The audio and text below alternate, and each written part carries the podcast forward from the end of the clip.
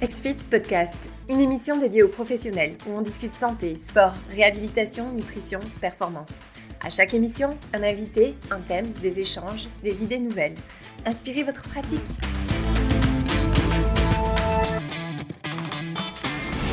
Je suis aujourd'hui en compagnie euh, de deux grands invités. Euh, deux grands invités, un que vous connaissez déjà très bien, un qui euh, se joint à nous pour la première fois. On va parler aujourd'hui d'haltérophilie, mais avant d'approfondir le sujet, peut-être juste vous présenter. On peut commencer par toi, Aurélien, étant donné que peut-être les gens te connaissent déjà énormément. Eh bien, salut tout le monde, Aurélien Broussel-Derval. effectivement, vous m'avez peut-être déjà croisé sur cette antenne, et puis sur d'autres par ailleurs, puisque je vulgarise et produit beaucoup sur Internet, notamment euh, dans ABD Podcast, euh, le podcast euh, le plus suivi en langue française sur l'entraînement, les sciences du sport, la prépa physique, la réathlétisation, la récup et j'en passe. Et puis par ailleurs, par ailleurs, par ailleurs, je suis directeur des formations à la Fédération d'haltérophilie musculation. et du coup, bah, c'est aussi pour ça que je suis là plus spécifiquement ce soir avec Kevin Kessmaker qui va se présenter. Effectivement, donc la POC a été passée. Kevin, si tu veux te présenter. bonjour à tous, moi je suis euh, Kevin euh, Kazmaker, je suis haltérophile depuis euh, un peu plus de 25 ans maintenant. J'ai fait pas mal d'années en équipe de France, un peu plus d'une dizaine.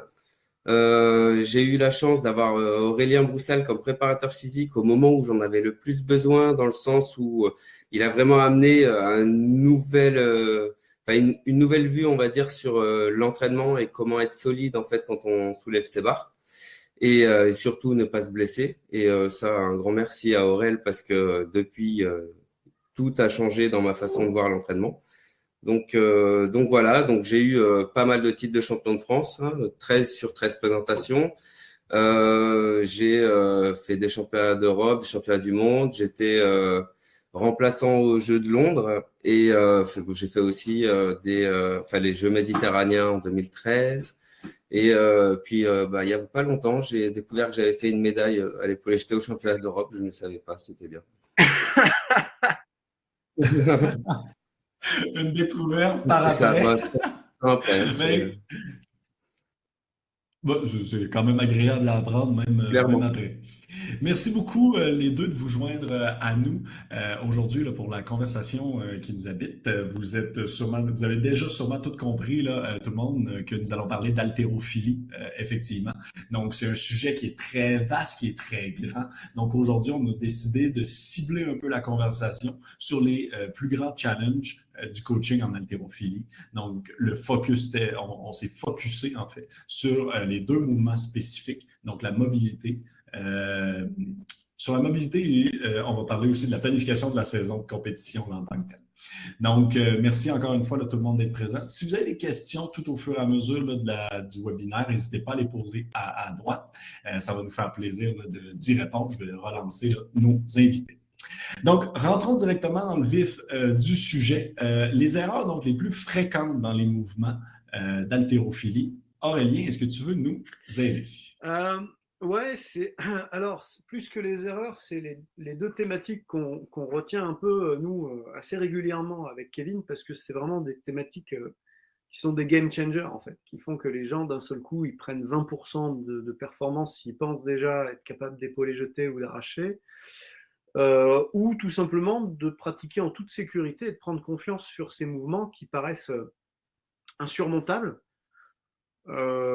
pour différentes raisons. D'abord parce que euh, l'haltérophilie en général, la française encore plus euh, en particulier, est, à, au sport ce que la musique euh, classique est à, est à la musique rock ou à l'électro, c'est-à-dire très conservatrice et puis, et puis par le passé, hein, aujourd'hui ça a beaucoup beaucoup évolué, mais par le passé il y a eu un petit peu de, de, ouais, de condescendance dans la pratique des poids et haltères, donc une forme d'élitisme et de d'exigence qui, en fait euh, bah, le beau sport qu'on connaît, mais qui d'un autre côté bah, a fermé un petit peu les écoutilles et a fait que, euh, bah, euh, contrairement à l'athlète qui a accepté qu'on fasse des foulées bondissantes et des montées de genoux sans forcément être sprinter, eh ben, les haltéros ont un peu fermé les écoutilles il y a 30-40 ans en disant attention, c'est trop technique pour vous, vous ne pouvez pas faire.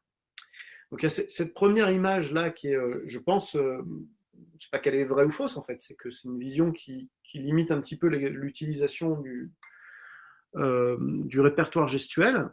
Et puis deuxièmement, bah, deuxièmement, voilà, c'est un répertoire gestuel extrêmement varié qui véhicule plus des principes que des, des éléments techniques indiscutables. Et en fait, force est de constater que les experts eux-mêmes souvent dans le milieu de la prépa physique, je suis, considéré comme un expert d'haltérophilie, ce n'est pas le cas. Euh, j'ai des vrais experts d'haltérophilie autour de moi. Kevin en fait évidemment partie, ça n'a absolument rien à voir.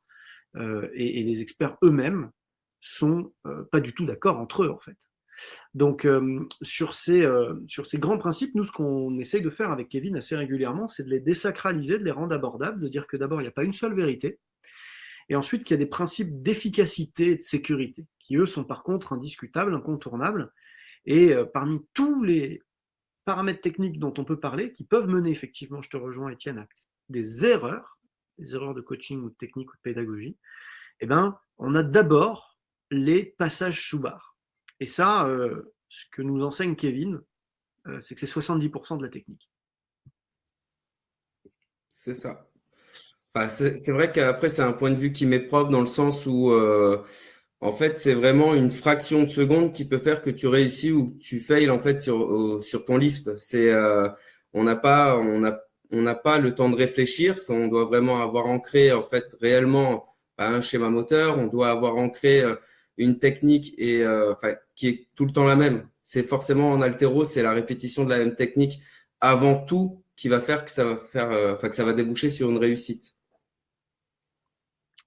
Euh, et le passage sous barre, c'est vraiment tellement rapide que, enfin, le mouvement global est, rapide, mais ce, moment en fait de la technique, effectivement, pour moi, c'est au moins 70% de la technique.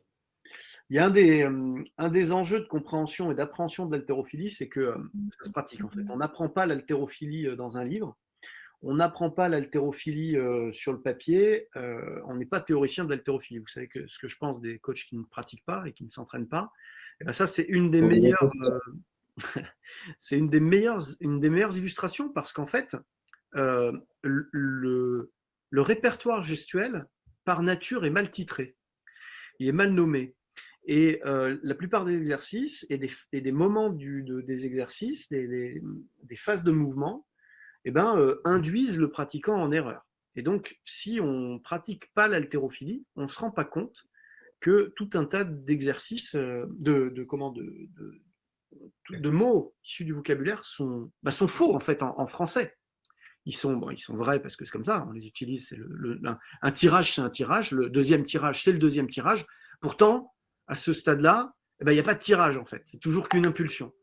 Et ce que, d'un point de vue purement mécanique, ce que, ce que rabâche assez souvent Kevin dans, notre formation, qu'on pilote ensemble et qu'on a, construit ensemble, coach Altero, c'est que il, déteste qu'on parle de chute. il va mieux vous en parler que moi, mais effectivement, c'est un terme consacré. La chute, on appelle ça la chute. C'est pas Kevin qui a décidé comme ça ou pas, mais n'empêche que euh, si on ne pratique pas et qu'on ne comprend pas vraiment le sens du truc, ben, euh, ça induit vraiment en erreur. Bah, ce qu'il y a, c'est que euh, en termes de, de mécanique, une chute, par définition, ça implique qu'il n'y a aucune action en fait sur la barre et qu'il n'y a aucune action non plus de l'athlète, à part le fait de chuter. Et le problème de chuter avec une barre, là en l'occurrence plus sous la barre, que ce soit à l'arraché ou à l'épaulé, même au jeté. Euh, le problème, c'est que la barre va nous chuter dessus aussi. Et euh, du coup, ça fait qu'on va augmenter en fait toutes les contraintes sur la réception, qu'elle soit à l'arraché, à l'épaulé ou au jeté. Et euh, donc, ça veut dire que, un, on va pas pouvoir être assez réactif. Deux, le corps va clairement pas apprécier sur le long terme. Même à moyen terme, ça peut, ça peut même arriver très vite. Quoi.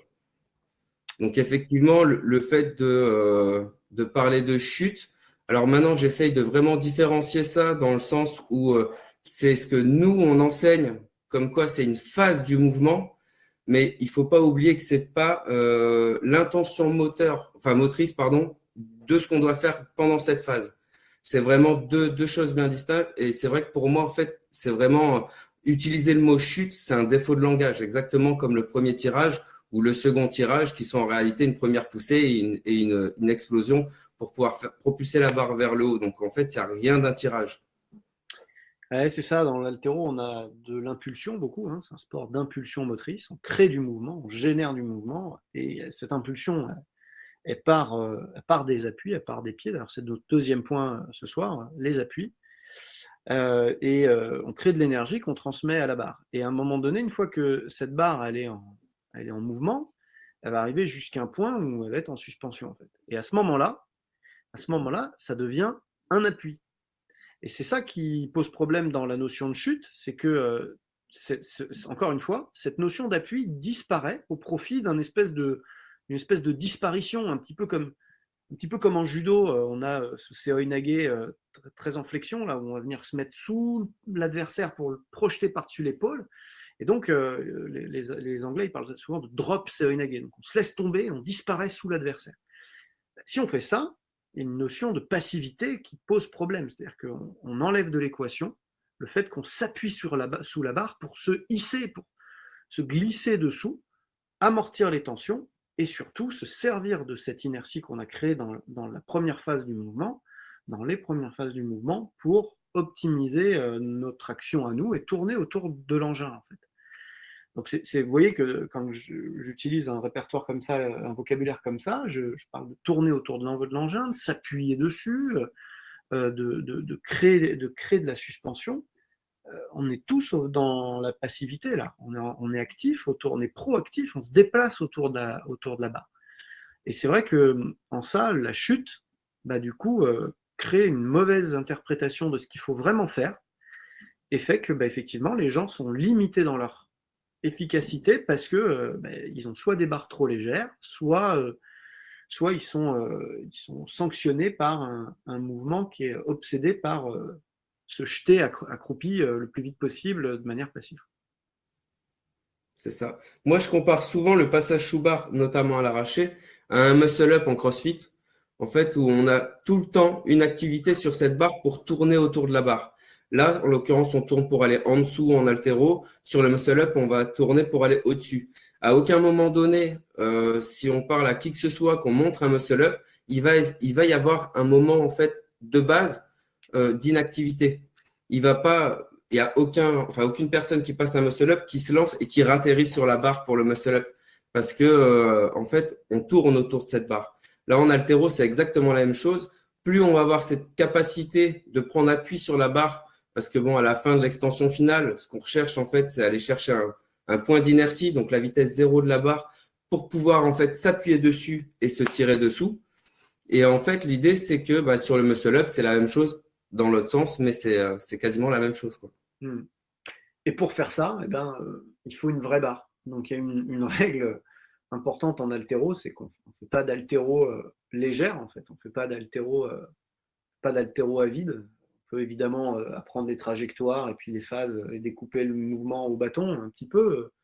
C'est pas interdit, mais enfin, l'idée c'est quand même de très, très vite manipuler du poids, en fait. et très très vite de, d'avoir suffisamment de poids pour pouvoir se, propulser, justement.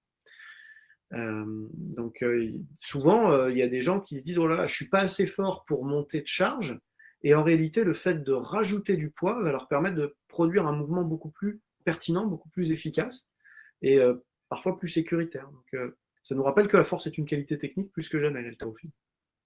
C'est ça, bah, c'est même une nécessité parfois d'avoir un poids pour pouvoir justement ressentir des choses.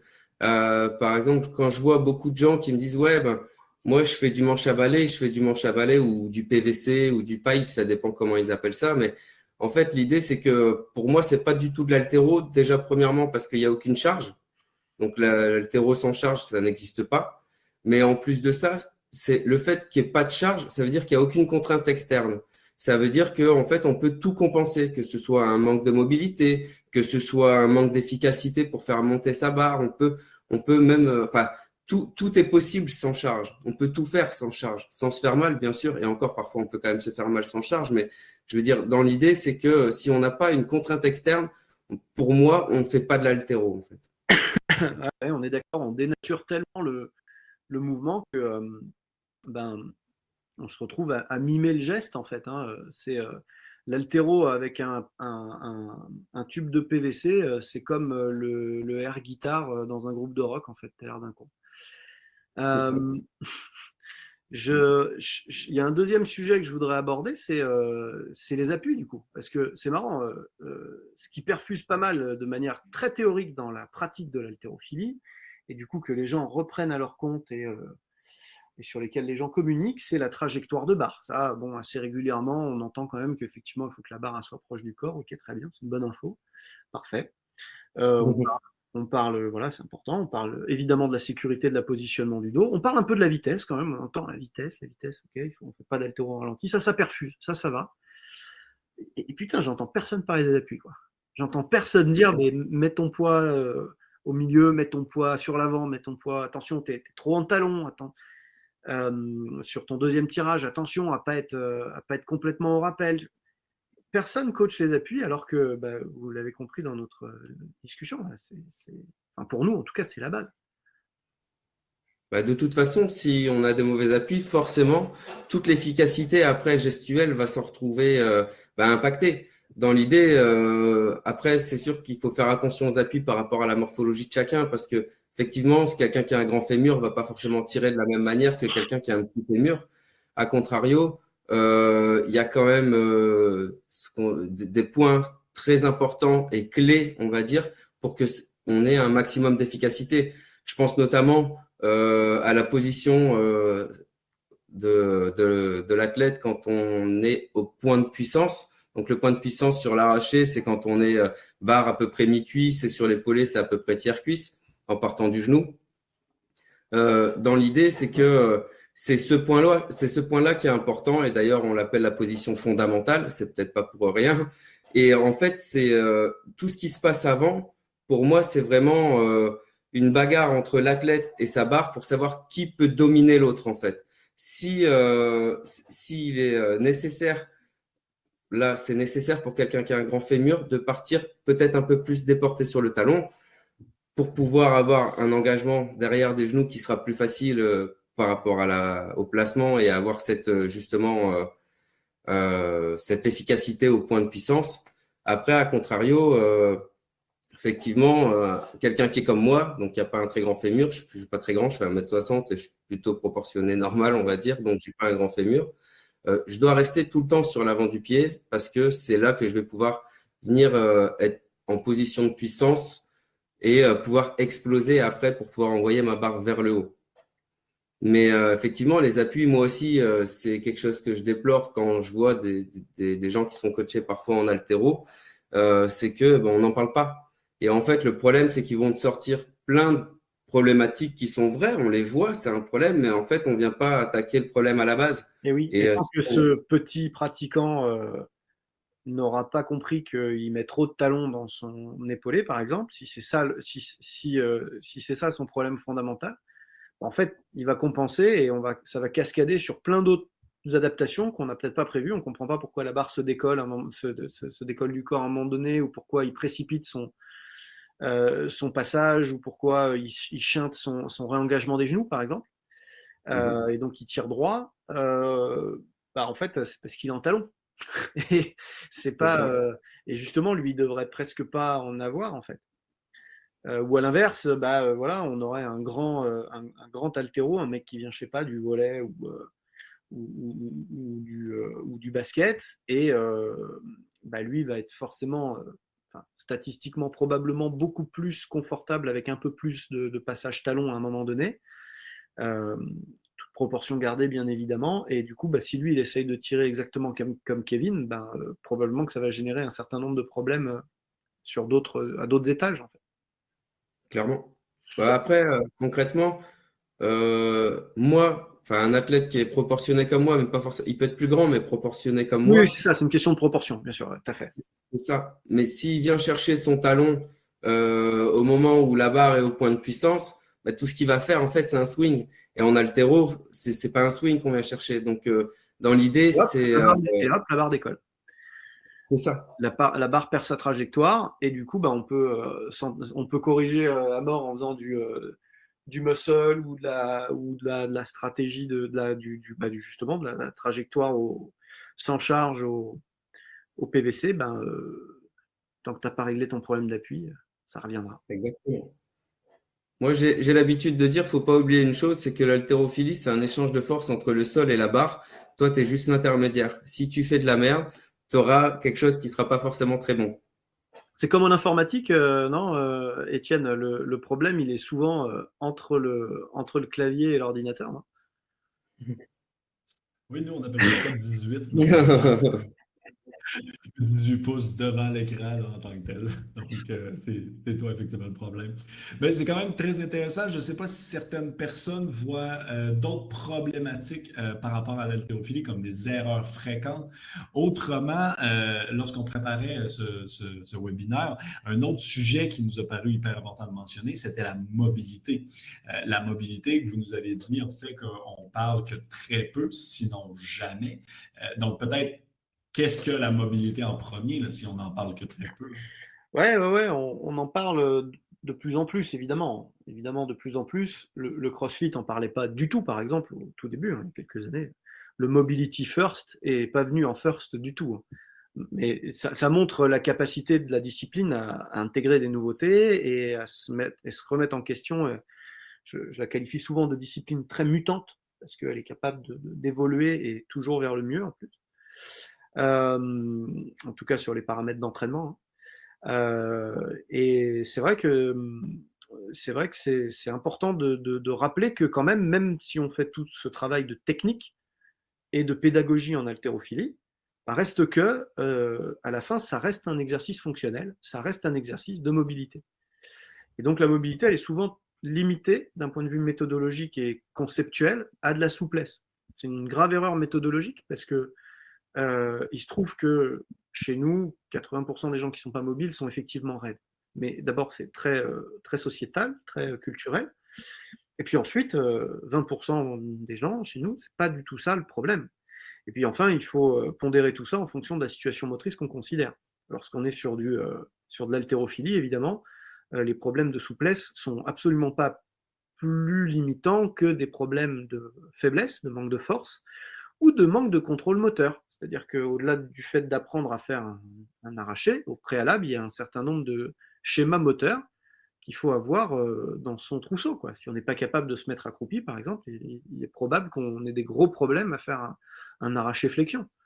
Si on n'est pas capable de lever les bras au-dessus de la tête, au préalable, sans charge, il est probable qu'on ait des problèmes pour le faire, même si la charge peut, encore une fois, on l'a dit, nous aider.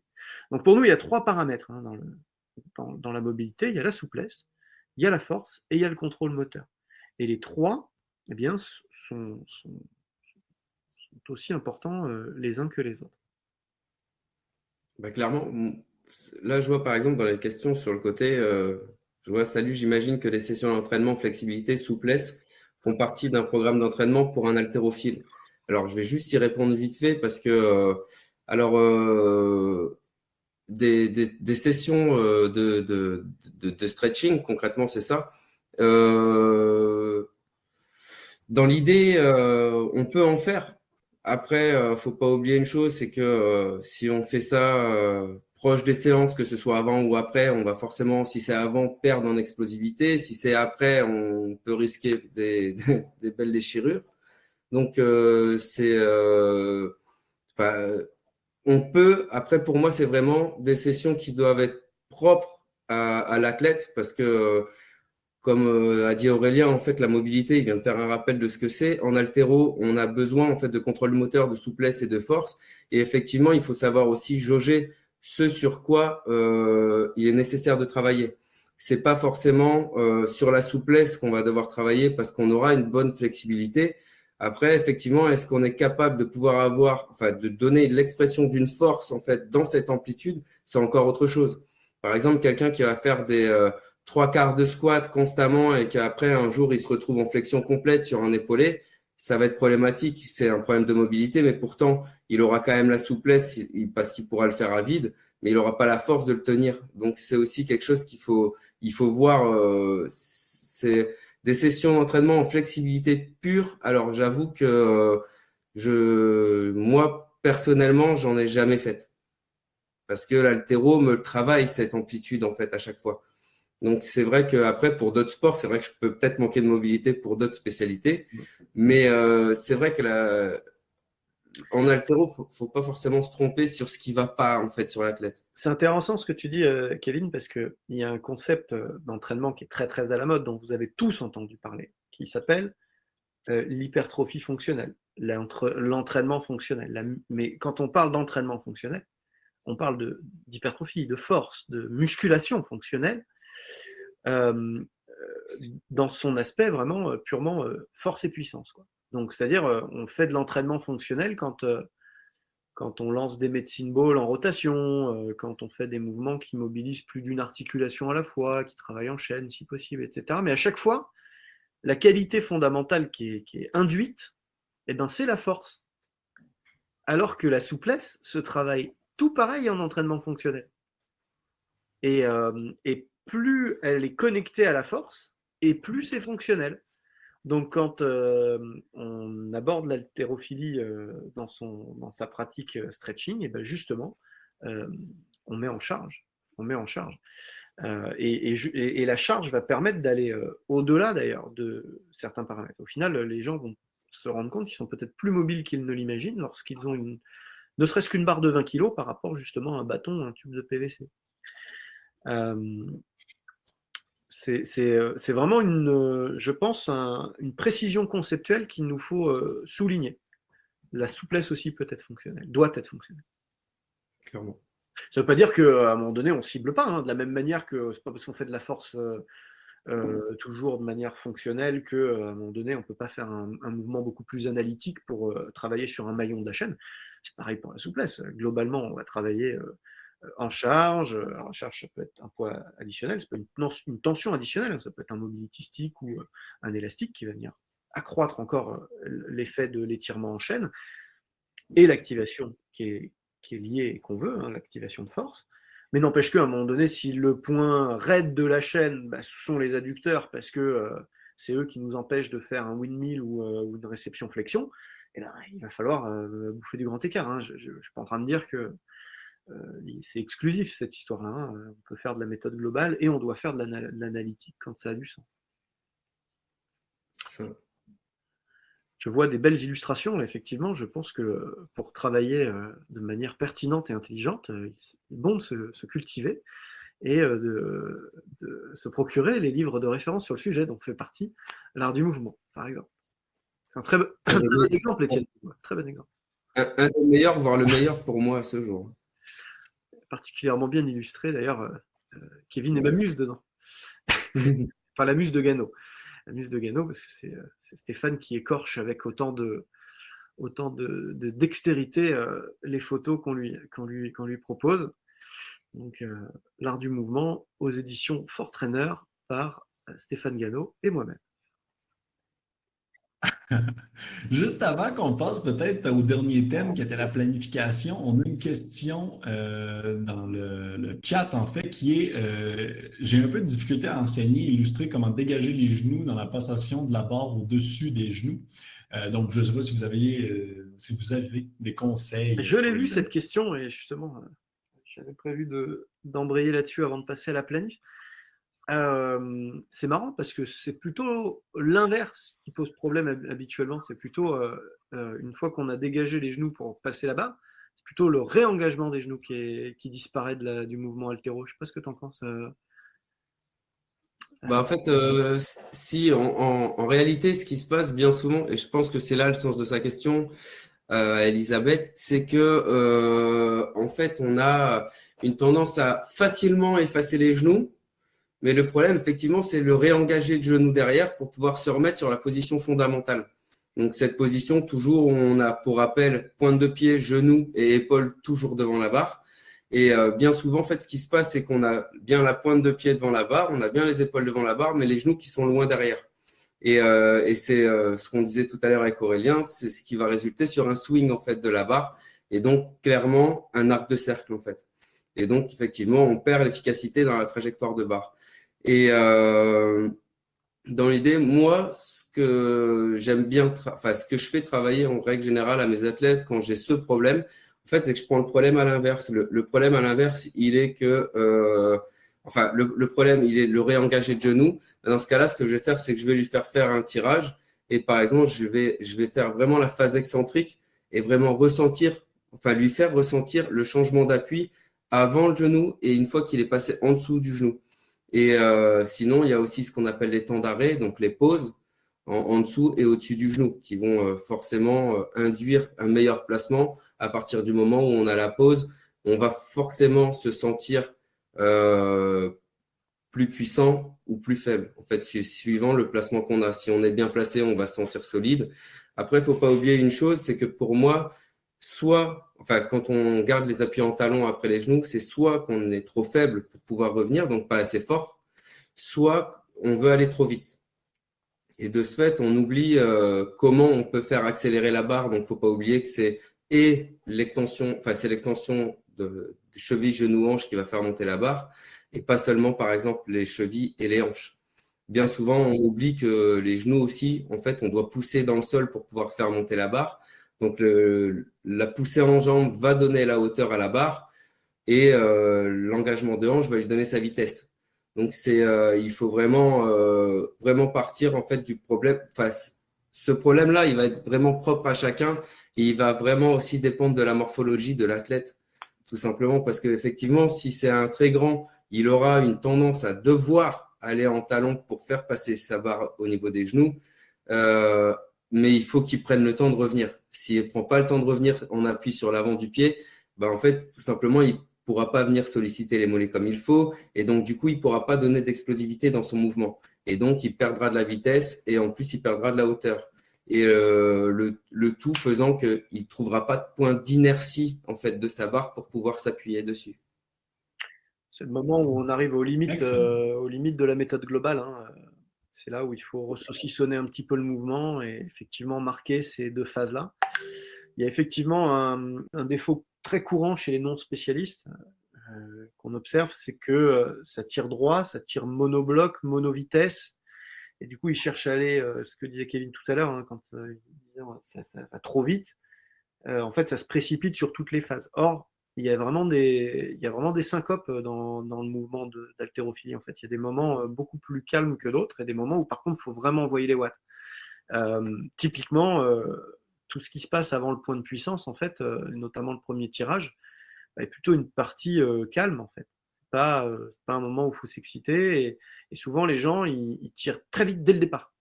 Ils cherchent tout de suite à générer un maximum de vitesse et or, c'est pas là qu'on que se joue l'accélération. Et du coup, euh, si tu vas très vite tout de suite, bah, tu n'as pas le temps de, bouger, tes, d'évoluer, de faire évoluer ton poids de corps sur tes appuis et, et de, de, respecter toutes ces phases-là.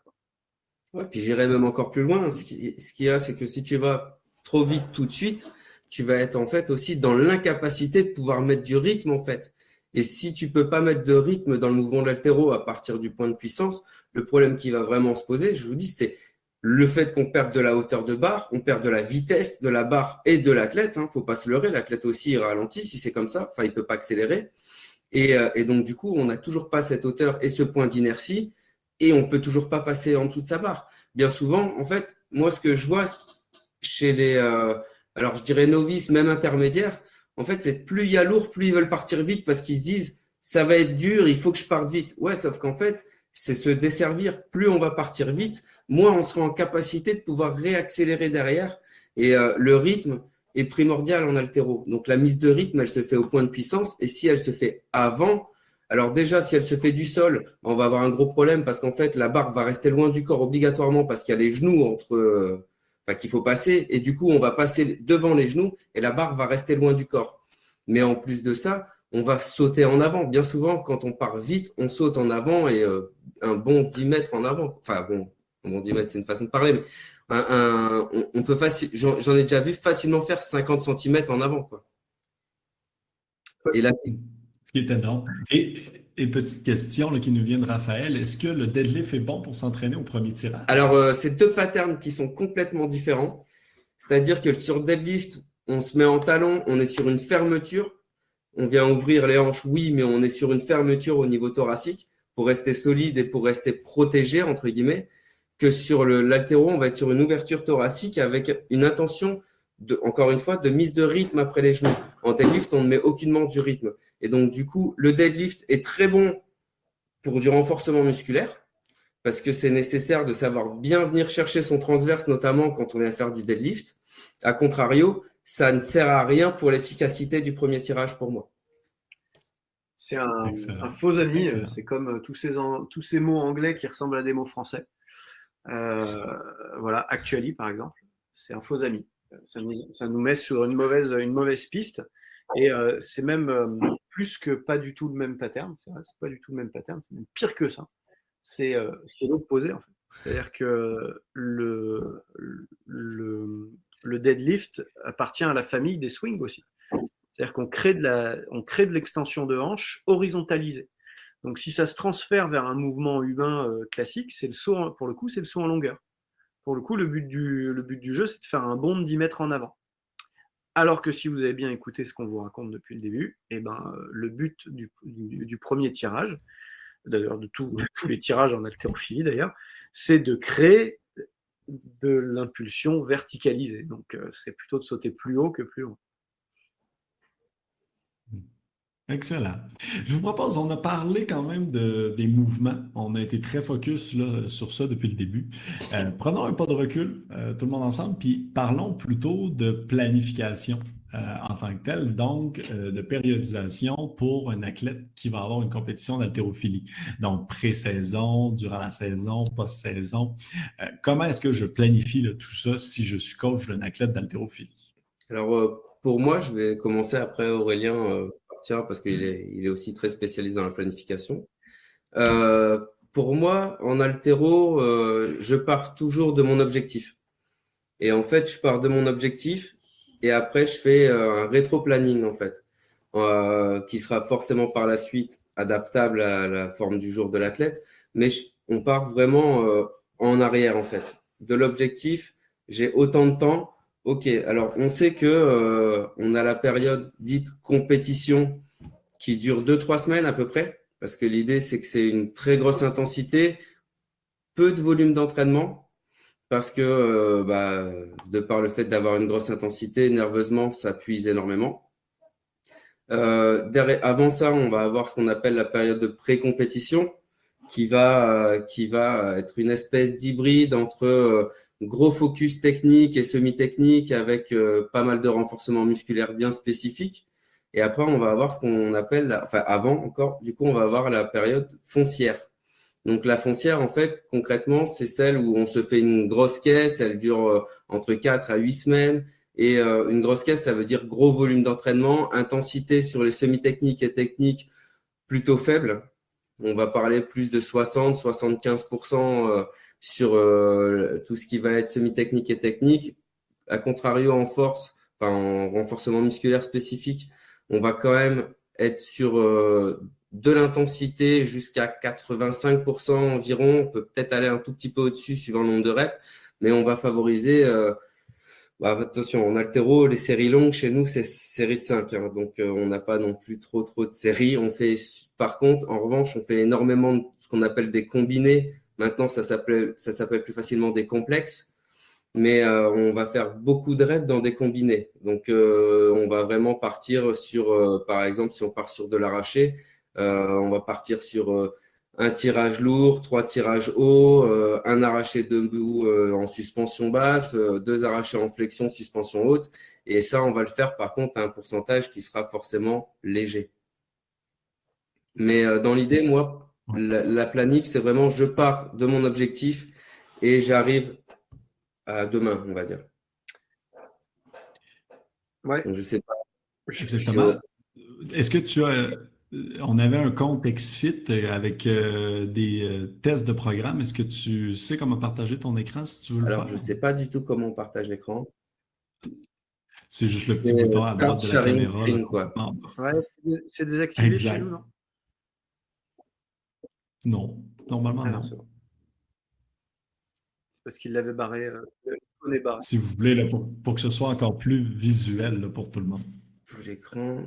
Alors pendant que Kevin cherche à partager. Je précise un petit peu euh, certaines notions. Je, suis complètement en phase, évidemment. L'inverse aurait été surprenant. L'intention de planifier, à chaque fois, elle est très caricaturale, je trouve, chez les coachs de poids, qui, qui, programment des poids et haltères. Quand on dit du volume, on est tout de suite au-dessus de 8 reps. Et quand on dit de l'intensité, on est tout de suite au-dessus de, 90 ou 95% du max. Euh, c'est comme à l'école. S'il y a 20 points à distribuer, il faut utiliser tous les points, les gars. Euh, donc, euh, il y en a marre de ces profs qui notent qu'entre 8 et 14, hein, il faut mettre des 20, il faut mettre des 0. Il faut polariser les choses et exploiter le cœur aussi du, du barème. et on peut faire du volume à partir de 5 reps pourvu qu'on augmente le nombre de séries, par exemple. On peut faire euh, du, euh, du, volume euh, à partir de 3 reps, pourvu qu'on réduise le temps de récupération, par exemple. Donc effectivement, Kevin il précise qu'en en, altéro, on a une culture de la charge relativement concentrée sur un faible volume. Ça ne veut pas dire qu'elle est systématiquement intense, mais c'est une charge en faible volume si on la regarde bien en termes de nombre de répétitions. Par contre, en termes de récupération, il est rare d'avoir des récupérations en haltérophilie de 15 minutes. Donc euh, euh, voilà, euh, assez régulièrement, on va faire 2, 3 reps et puis prendre une minute de repos, par exemple. Ce qui, dans la caricature dont je parlais tout à l'heure de planification, est un peu une aberration parce qu'une minute, on va vous causer ça, caler ça systématiquement sur de l'hypertrophie. je vous rappelle que l'haltérophilie est un sport à catégorie de poids. Donc, euh, malgré tout, l'hypertrophie, euh, ils essayent de la contrôler quand même. Donc, bien évidemment, euh, tout ça est caricatural et on peut faire de la, du volume avec des séries très courtes. C'est absolument pas impossible. Et de la même manière que on peut commencer une pratique de force et de poids alter par des séries très courtes. Je vais même aller plus loin, on doit le faire. Parce que en deux ou trois ou quatre répétitions, eh ben, on peut faire de l'input technique en cours de route. On fait trois reps, on s'arrête, on débrief. Euh, si vous partez tout de suite sur du 8, 10, 12 reps, comme c'est la norme absolue en BPGEPS, eh ben, euh, si elles sont pourries, bah, vous attendez qu'ils finissent ces 10-12 reps pourris avant de dire c'était pourri. Là, au bout de 3 ou 4 reps, eh ben, on corrige, on ajuste et on avance comme ça. Et à la fin, peut-être qu'on aura fait autant de reps, sauf qu'en plus, elles auront été de meilleure qualité, voire même de plus haute intensité finalement, puisque la charge aura été euh, au global plus, plus, plus, plus élevé. Donc, euh, c'est une approche par cluster qui me paraît beaucoup plus pertinente. Ouais, je suis assez d'accord avec ça. Soit dit en passant, encore plus adapté aux mmh. femmes qui ont euh, des prédispositions euh, physiologiques à un travail à plus haute intensité et qui donc sont particulièrement réceptives à ce type de pédagogie, mais en réalité, là où on a copier les méthodes d'entraînement, notamment en endurance, des hommes pour les femmes sans aucune justification, et c'était pas très malin. Et ben, l'inverse est beaucoup plus vrai euh, sur la haute intensité. Il vaudrait mieux copier les méthodes féminines vers le masculin. Euh, c'est un autre sujet. Donc, par rapport, euh, alors bon, j'ai pas encore eu, j'ai réussi à tout prendre en main au niveau de, de l'appli, tout ça.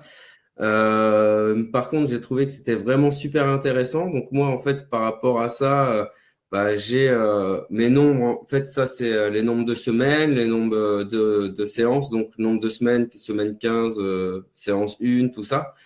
Et, et donc, ça permet vraiment de pouvoir. Bah, je vais partir sur, par exemple, la 15.5.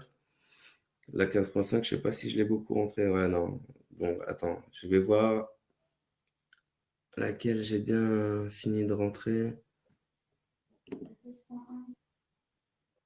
Voilà, bah, par exemple, sur celle-là, ce que j'ai trouvé vraiment bien sur l'appli, c'est qu'on pouvait mettre euh, donc des banques de données qui sont dedans et qu'on peut s'en servir pour aller chercher euh, à expliquer euh, ce qu'on doit faire. là, notamment, c'est sur, ça va être sur mon warm-up et derrière, après, j'ai mes, mes blocs d'entraînement qui vont permettre de pouvoir aller chercher plusieurs, euh, plusieurs euh, choses que je vais aller chercher dans les, euh, dans les entraînements. donc, dans l'idée, c'est vraiment de partir sur. bon, il y a quand même des choses à, à remplir et c'est vrai que pour le moment, j'ai pas encore pu remplir toute ma base de données, enfin ma base de mouvement sur, sur tout mmh. ça. Donc là, on, on, on peut vraiment aller chercher. Ah, donc, ça nous donne au moins des exemples de programmes d'haltérophilie en tant que tel pour tout le monde qui, regarde. Euh, donc, super, super agréable pour ça. Euh, peut-être un, autre sujet qui m'intéresse dans la planification, puis euh, Aurélie, on a déjà fait plusieurs webinaires sur le sujet. En fait, c'est ensuite, c'est le suivi. Euh, donc, c'est comment je fais pour suivre mes progrès, etc. Donc, si on parle spécifiquement d'haltérophilie, quelles données est-ce que je peux suivre pour voir l'évolution de la performance en haltérophilie? Alors, euh, bah, sur, euh, sur les trucs comme ça, j'avais parlé éventuellement euh, de Baroga. Alors là, je vais juste repartager, repartager mon écran parce que je l'avais préparé. Donc en fait, Baroga, pour nous, c'est un, un, référentiel qui va nous permettre de, de pouvoir alors bon, moi, le mien, il est un petit peu amélioré, forcément. Mais euh, dans l'idée, c'est on a le répertoire gestuel en altéro, ce qui a été fait au total ici. Ça, ce sont, des, outils, qu'on partage dans, notre formation coach altéro. Hein. On donne accès à tout ça et on explique mieux comment ça fonctionne. C'est ça. Si vous voulez voir en passant tout le monde les différentes formations, offertes. Ils sont tous sur le site euh, de Aurélien, donc aurelienboussal.fr, quelque chose comme ça. En tout cas, vous avez le lien à gauche, euh, juste ici. Là, c'est la coach mobilité euh, que je vous ai mis. Vous allez sûrement, une fois rendu sur le site, être capable de voir le 100% des formations qu'ils offrent. Et donc, Baroga, en fait, c'est un référentiel où on a tous nos mouvements en altéro qui ont été, bah, qui sont mis dedans. Euh, bon, moi derrière, j'ai mis euh, catégorie ou famille, donc si c'est technique, semi-technique, renforcement musculaire. J'ai mis aussi l'objectif ou le travail qu'on recherche dans ce mouvement. Et après, en fait, ça permet, euh, ça, moi, ça me permet de pouvoir voir où mon athlète pêche entre guillemets. Donc, est-ce que je l'ai là? Là, après, derrière, je viens tu peux aller. Je viens en fait sur, euh, sur un tableau qui vient chercher ici euh, par rapport à, ce que je devrais rechercher, enfin ce que je fais ici par rapport à Baroga. Donc euh, Baroga, en fait, c'est quelqu'un qui a, qui, a renseigné pendant des années les, performances en altéro de, de ce qu'on vient chercher avec bah, l'arraché, l'épaulé et tout ce qu'il y a autour. Euh, et, donc, du coup, il a, il, a réussi à mettre en, place une, une, base pour euh, savoir si oui ou non on est assez fort, par exemple, au squat snatch G-block, en no-fit, euh, tout, tout, ça. Et de là, après, bon, avec un petit peu de recherche, on peut vite savoir ce qui nous, enfin, ce qu'on recherche dans tel ou tel mouvement et savoir ce qui va pas du coup. Et, et ça, c'est pour moi quelque chose de, de vachement important dans le sens où euh, bah, c'est comme ça qu'on sait comment on va pouvoir travailler en fait avec notre athlète, ce sur quoi on doit avoir des focus de travail. Et, euh, et lui, va permettre, euh, enfin, ça va lui permettre à lui aussi de pouvoir justement avoir des focus dans ses entraînements. Moi, pour moi, il n'y a pas, il a pas un plan en fait, enfin une planification qui doit pas avoir de focus sur la séance globale, mais aussi sur les blocs. Et euh, le fait de pouvoir échanger justement avec l'athlète en lui montrant des tableaux, en lui disant bah là, tu vois, ça, ça va pas, ça, ça va pas, ou ça, on devrait faire un petit peu mieux, ça va lui permettre d'avoir les focus de blocs en règle générale. Et je pense que ça, c'est des perspectives que peut nous donner euh, de plus en plus le digital. C'est-à-dire qu'on a beaucoup bossé avec euh, des, outils comme ça par le passé, évidemment, qui sont des tableaux Là, la version de, Kevin est, très améliorée, euh, mais, euh, mais même comme ça, ça reste quand même des, outils qui, pour l'instant, sont, austères, qui nécessitent d'avoir un ordinateur sous la main pour pouvoir communiquer avec son athlète, etc. Donc, euh, c'est vrai que aujourd'hui, les solutions comme XFIT sont les meilleures pistes pour ouvrir vers une exploitation cohérente et simplifiée de ce type d'outils. Oui. Et donc, on peut retrouver ce fichier Excel, ben, pas celui-là spécifiquement, mais la table de Baroga euh, sur les différents réseaux sociaux, euh, sur Internet en tant que tel, euh, un peu n'importe où, sûrement. puis, effectivement, dans XFIT, c'est le genre de choses qui s'intègrent quand même très bien, malgré tout, pour pouvoir le suivre de façon plus intelligente. Euh, peut-être un petit euh, bonus qu'on n'avait pas nécessairement prévu euh, discuter à, à, 100%, mais les blessures en fait en haltérophilie. Donc, depuis le début qu'on discute ensemble, je comprends que théoriquement, il ne devrait pas avoir de blessures en haltérophilie, étant donné que la technique, c'est très technique. Donc, si la technique est bonne, puis qu'on travaille bien la, la mobilité, tout devrait être correct. Mais en même temps, je me dis que ça doit rester un sport, donc qui doit toujours avoir malgré tout certaines blessures. Quel type de blessures ou euh, comment s'y préparer ou, peu importe, si vous les experts, voyez-vous par rapport à ce thème-là? Bon, blessures, en, altéro, on a des blessures. Ça, c'est Après, il faut faire attention à ce qu'on appelle des blessures. Moi, par exemple, pour moi, quelqu'un qui me dit j'ai une tendinite, c'est pas une blessure. Si pour lui c'est une blessure, c'est pas une réalité. Donc euh, concrètement, oui, il peut y avoir des blessures. Oui, si la technique en altéro toujours respectée, il ne devrait pas y avoir de blessures. Euh, a contrario, euh, le surentraînement, ça peut arriver. le fait d'avoir des stress extérieurs en fait à l'entraînement, ça peut arriver aussi, et donc avoir un focus à l'entraînement qui est moins bon, ça peut arriver et ça peut permettre entre guillemets, une blessure, effectivement. Après, euh, je pense que c'est un peu le rôle du coach, malgré tout, de faire attention à tout ce qui est extérieur aussi à l'entraînement pour que ce soit le plus, enfin, que l'athlète soit le plus efficace possible à l'entraînement. Et euh, c'est aussi au coach à dire à l'athlète, écoute, là, je te sens pas bien. Euh, baisse un peu l'intensité, c'est pas grave. Parce qu'il faut pas oublier une chose, c'est que pour un athlète, qui soit de haut niveau ou non, euh, travailler sur léger, euh, c'est une sensation qui est frustrante parce qu'on a vraiment cette sensation de ne pas travailler et pourtant c'est ce qui va faire que bah, peut-être que la séance d'après on pourra être vraiment au top.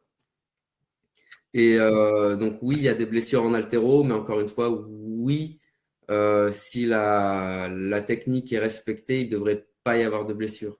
Je pense que, étant donné que justement, en toute logique, on a un sport où on doit rester à notre place, donc, on n'a pas de mouvement ni en avant, ni en arrière, ni sur les côtés. Donc, euh, concrètement, on est un sport où je pense où on, a très peu de risques de blessures à proprement parler. C'est pas, pas comme le, Comment? Pendant des années, euh, les assurances en responsabilité civile des salles de sport en France, ben, euh, elle nous, elle, nous excluait de, la police d'assurance un certain nombre de sports, dont euh, euh, l'aéronautique, enfin l'aviation, euh, dont l'utilisation des armes à feu et l'haltérophilie. bon, il, y en avait, il y en avait trois ou quatre autres, mais c'était drôle, l'haltérophilie finissait la, finissait la, la, liste, des trucs vraiment dangereux. Quoi. Le, MMA, ok, euh, le, dressage de pitbull, d'accord, mais alors l'haltérophilie, non. Euh, et, euh, et, et, ça, montre un peu la perception du truc, de, parce que je pense que justement, c'est comme l'aviation. C'est-à-dire que comme, comme quand il y a un accident, c'est vraiment spectaculaire, du coup, on, on, crée une espèce de généralité absurde sur, sur ça. Euh, alors qu'en face, euh, bah, euh, les accidents de la route tuent en masse. Bon, bah, c'est pareil, je pense, si on prend le foot et l'altéro. C'est-à-dire qu'en en foot, il y a des, petites blessures, entre guillemets, des petites blessures comparées à ce qu'on peut imaginer de l'haltérophilie quand on voit un bras qui se disloque ou une descente d'organes. Je prends les deux trucs les plus rocambolesques et, presque, et presque caricaturaux, quoi, qui sont arrivés peut-être trois fois dans, dans l'histoire du, truc, et qui ont été. Euh, voilà. Mais en, réalité, c'est pas comparé à tout le reste. C'est-à-dire que derrière, il y a très peu d'entorses de cheville, par exemple, qui constituent 80% euh, de l'accidentologie en sport, toutes disciplines confondues. Il y a très peu d'opérations du genou, euh, un peu plus de pathologie scapulaire, mais au final, quand même pas tant que ça. on connaît tous les deux plein de vieux haltérophiles de très haut niveau. Ils ont plus de problèmes parce qu'ils mangent trop que parce que, que parce qu'ils ont des problèmes sur l'appareil locomoteur en fait. par contre, par contre, voilà, on a, tous dans notre, environnement proche des, des, sportifs qui ont très très mal vieilli. et ils viennent quand même plus des sports co finalement que, que de l'altéro. Donc non, statistiquement, il y a assez peu de blessures en altéro finalement. C'est assez, assez, caricatural tout ça au final et effectivement, toujours lié à une mauvaise pratique. C'est ça. ce qui en fait donc un très bon sport si euh, bien accompagné par un professionnel qui est au courant euh, et qui s'informe, par exemple sur euh, les webinaires de XFIT. Merci beaucoup, sérieux, Kevin et Aurélien, pour tout le contenu que vous avez partagé aujourd'hui. C'était riche en connaissances. Je n'ai pas tout compris, mais ce n'était pas pour moi. je n'étais pas, pas le public final. Mais Exact, je n'étais pas là. Par contre, l'ensemble du chat avait l'air plutôt actif euh, par rapport à ce que vous, vous disiez. Donc, c'est euh, déjà excellent. Je vous partage, tout le monde, euh, l'un des livres de la maison de la maison d'édition, je ne sais plus qui, qui a été écrit justement par Aurélien. Donc, L'art du mouvement. Euh, qui peut être un livre justement pour prolonger la discussion, aller plus loin euh, sur le sujet. Euh, le lien que vous allez trouver, c'est un lien sur amazon.ca. Donc, il fallait choisir CA ou France pour mettre le lien. Mais n'hésitez pas là, à faire la même recherche sur l'Amazon de France ou de Suisse ou de Belgique. Il y a le petit frère aussi, l'Arduino, qui, est, important, sur lequel on, revient la plus spécifiquement sur vraiment tous les mouvements d'altéro.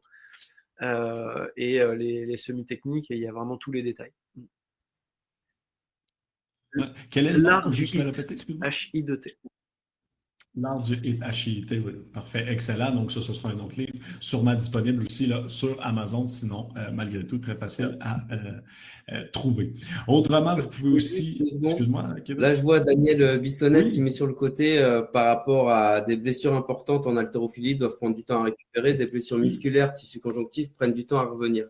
Alors, j'ai envie de te dire, pas, pas plus qu'ailleurs, en fait dans, tous les sports, en fait, à partir du moment où il y a une blessure importante, on va avoir euh, un certain temps de récupération, forcément. On va avoir bah, peut-être même de la kiné, de la rééducation, de la réathlétisation, même parfois.